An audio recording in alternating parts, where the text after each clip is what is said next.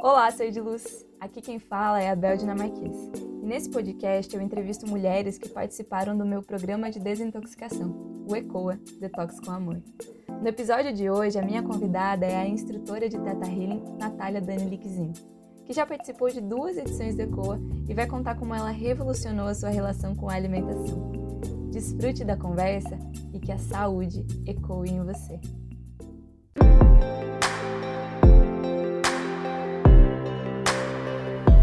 Ato de amor pelo próprio corpo.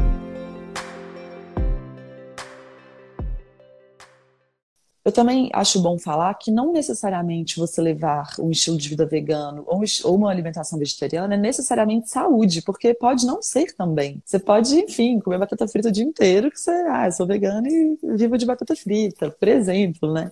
E aí eu te conheci, porque eu acho que você tem muito desse olhar, né? Até você traz no curso essa questão da alimentação felicitariana e flexitariana, que eu não, eu nem conhecia esses termos. Eu achei muito interessante, assim, quando você trouxe, porque eu acho que é muito mais sobre isso. Muito além de um rótulo, né? De eu estou isso, ou estou aquilo, sou isso, ou sou aquilo, é a gente ter essa consciência do que, que me faz bem e como que pode ser bom para mim e para o todo, né? O que, que eu posso mudar aqui agora? Então, quando eu conheci o seu trabalho, eu fiquei muito interessada o que me motivou principalmente a fazer foi a limpeza do fígado mesmo, porque algumas mulheres da minha família e a minha mãe tiraram a vesícula. E eu já tive um, uma dor, assim, um desconforto que isso, enfim, eu fiquei afim de entender melhor sobre isso e limpar para que eu não precisasse chegar nesse ponto, né, de ter que tirar a vesícula, por exemplo. Então, eu fiquei muito, assim, interessada e foi muito bom. De fato, essa limpeza, ela aconteceu, assim, lindamente. É muito especial, né, a gente fazer o processo. E aí eu te encontrei nesse lugar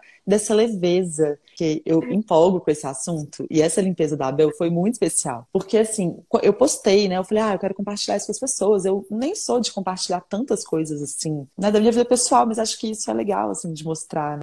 E aí eu comecei a compartilhar como estava sendo o processo e contar da sua guiança, assim, e que foi incrível, foi super leve, sabe? Eu acho que, assim, é, o trabalho que você faz, ele é muito inspirador para mim, então por isso que eu quis compartilhar também, porque eu acho que é tão possível para quem quer fazer, sabe? Sim, você sabe, né? Que eu não só indico como eu faço mais vezes. E aí foi muito engraçado, porque você falava assim, gente, muita gente faz detox, depois maçã passa a ser uma das frutas preferidas. E eu falava assim, não, ela deve estar tá louca, porque depois disso eu nunca mais vou querer ver maçã na minha vida. Só que foi realmente, eu fiquei chocada, assim, que depois eu passei a gostar mais de maçã. Tinha muito tempo que eu não comia, assim, maçãs. E aí eu passei realmente, assim, a curtir comer maçã. Eu gosto sempre de saber por que eu estou comendo isso.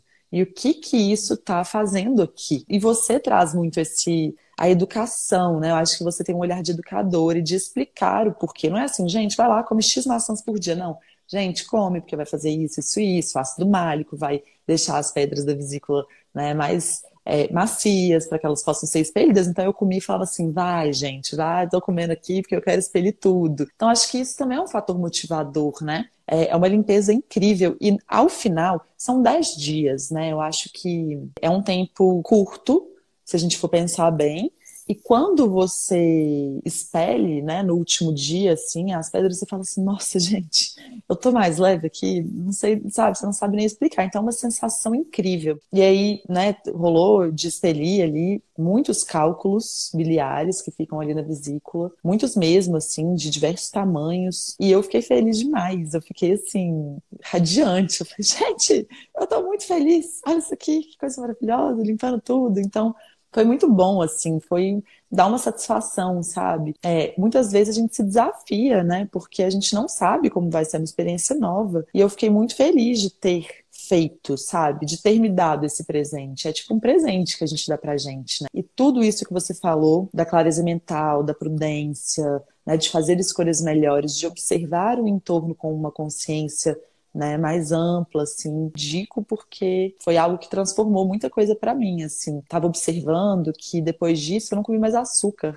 né? Eu não tive mais vontade de comer açúcar na minha vida. E o açúcar também é um alimento que tira um pouco dessa clareza mental, né? Ele, né, tem vários estudos que falam sobre o açúcar, então a gente precisa muito observar isso. E isso mudou para mim também em vários aspectos. Então hoje é muito engraçado, que às vezes eu tô de TPM, eu não tenho mais vontade de comer açúcar, tem sido super leve, comer bem, comer melhor, sabe? E lógico, se der uma vontadezinha, eu não vou me privar de comer uma coisa ali ou outra, mas e até essas escolhas mudaram. Em cada refeição, a gente tem uma oportunidade de reconectar com essa natureza, né? De olhar para aquela natureza no nosso prato, de olhar e falar, nossa, sou grata por isso, né? E muitas vezes de também conectar, nossa, de onde vem o meu alimento, né? Por que, que eu estou comendo isso? Quais são as consequências desse alimento no meu corpo, na natureza, para a comunidade. O eco, ele também me resgatou essa vontade de comer mais regional, mais natural, mais sazonal, né, mais local. Então, isso mudou muito para mim, assim, essa consciência de, nossa, eu quero sempre saber de onde vem o meu alimento. E é muito interessante a gente pensar quem que plantou, quem colheu, né, quem transportou.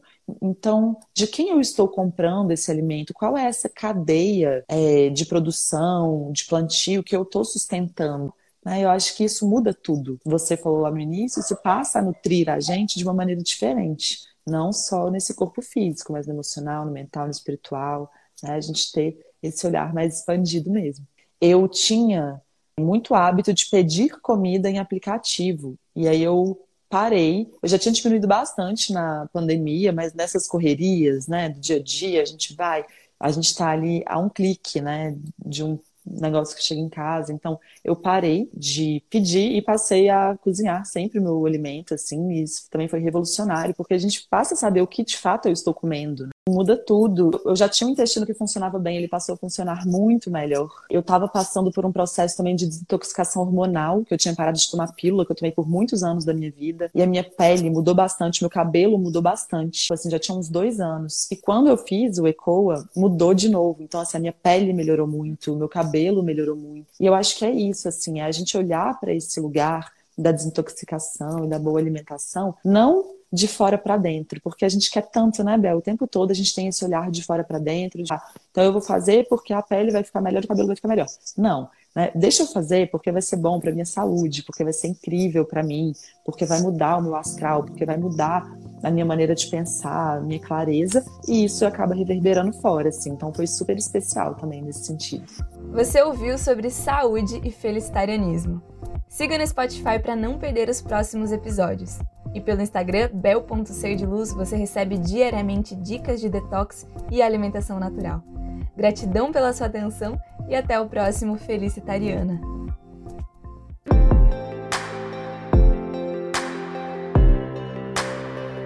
Um ato de amor pelo próprio corpo.